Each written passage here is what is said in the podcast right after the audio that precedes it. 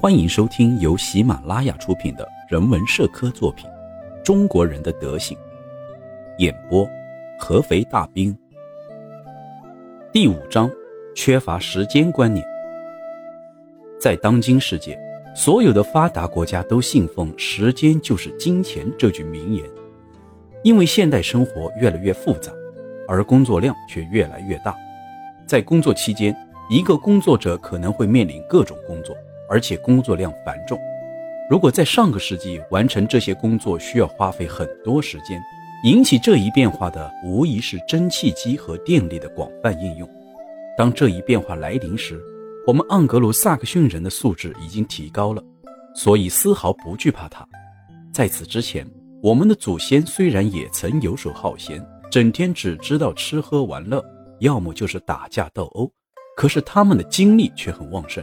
正是因为他们保持了旺盛的精力，所以他们在做完一件事之后，才得以接着做其他事情。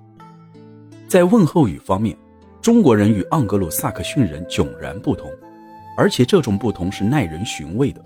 比方说，同样是遇到同伴的场合，中国人会说：“你吃饭了吗？”盎格鲁撒克逊人则说：“你好，事情怎么样了？”也就是说，在日常生活中，英国人注重做事。而中国人却注重吃，由此可见，英国人视时间为金钱，并将这种意识变成了一种天性。通常来说，英国人会充分利用时间，哪怕是最后一秒钟。可中国人呢？他们看上去就像大多数东方人一样悠闲自在。在中国，一天只分为十二个时辰，也就是说，一个时辰只代表一天的十二分之一，所以中国人根本无法清楚地界定时间。比如“晌午”这个词，它是对上午十一点至下午一点这一时间段的总称，可以指这一时间段内的任何时间。中国人曾经说过这么一句话：“月儿何时挂中天？”这句话多少有些含糊。其实问话人真正想问的是：当月亮处于子午线上时，是夜里几点？在日常生活中，中国人所用的计时方法也是不精准的。对中国人来说，日出和日落就算是最精确的计时概念了。虽然中国是一个纬度和经度都跨度很大的国家，可是他们却把午夜和晌午视为同一类概念。也就是说，对中国人来说，午夜并不特指某一时间段，它通常用更来划分，所以根本不精确。不过最后一更由于接近天亮，所以相对来说是精确的。说到更。它也不那么精确，即便是在城市里也不例外。当我们说起便携计时器时，中国人根本不知道它是什么东西。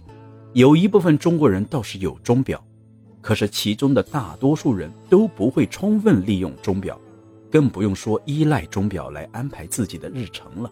他们能对钟表做的，最多是每隔几年擦洗一下，免得钟表停止运转了。即便是这一小小的举动，中国人也很少做。大多数人确定时间利用的都是太阳高度的变化。天晴时，他们用日上一竿、日上两竿等计时；天阴时，他们就利用家猫瞳孔的大小变化来计时。这样的时间概念虽然模糊，但是对于他们的日常生活来说足够了。中国人计时的不精确性影响了他们对时间的有效利用。英国牧师西德尼·史密斯把世人分为两种。一是绝世大灾难之前的人，二是绝世大灾难之后的人。绝世大灾难之后的人，在发现人类不可能再活几百岁甚至上千岁之后，就学会了充分利用时间以适应新环境；而绝世大灾难之前的人却相反，他们没有意识到长寿者。圣经旧约里提到的族长马士撒拉的时代已经过去，所以依然像以前一样生活着。中国人无疑属于绝世大灾难之前的人。茶馆老板为了吸引顾客，经常会雇一些优秀的说书人。说书人说书的时候，能令人想起英国桂冠诗人丁尼生的那些篇幅很长的诗作。客人们换了一批又一批，而说书人却永远在那儿。据去过泰国的人说，泰国有些戏竟然会持续演出两个月之久。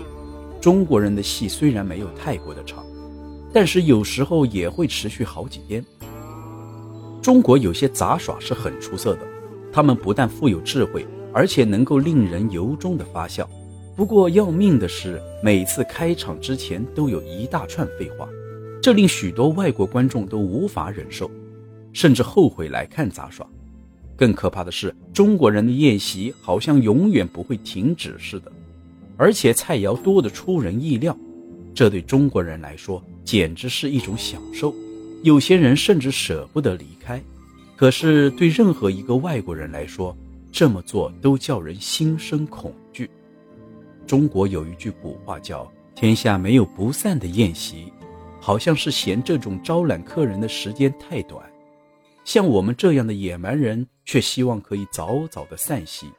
可是，在这种场合之下，我们这种希望经常会落空。中国人从出生那天起做起事来就慢腾腾的，好像他们还生活在绝世大灾难之前。读书时，他们从日出到日落都待在学堂里，中间只休息一两次，同时吃一些食物充饥。在有人说起其他的教育体系时，教师和学生都一无所知，科举考试长达几天之久，而且要求严格，给考生们带来了许多不便。这些听起来显得很可笑，也存在着很大的缺陷。可是考生们却意识不到这些。由这种教育体制训练出来的人，创造出来的精神成果，会令人联想到他们的教育经历。中国的语言和绝世大灾难之前的语言基本没什么差异。掌握这种语言所耗费的时间，就像圣经中活了近一千年的族长马士撒拉的一生那样漫长。换言之，古代中国人和古代罗马人一样，已经意识到，如果不自觉学习自己的语言，就永远不可能说出或写出有价值的东西。中国人的历史也停留在绝世大灾难之前，因为它不仅起源于混沌初开的时代。而且掺杂着许多落后的观念。中国历史这条长河虽然缓缓地向前流淌着，可是两岸除了长有高大的乔木之外，还覆盖着无数的枯草和残枝。这样的历史，只有不知珍惜时间的民族才能书写并阅读出来。这一切是那么庞杂，也只有中国人这种大度量的人才能装得下。本集内容演播完毕。感谢您的聆听，方便的话给一波点赞加评论，点赞越多，您福气越多；评论越多，您的钞票也越来越多。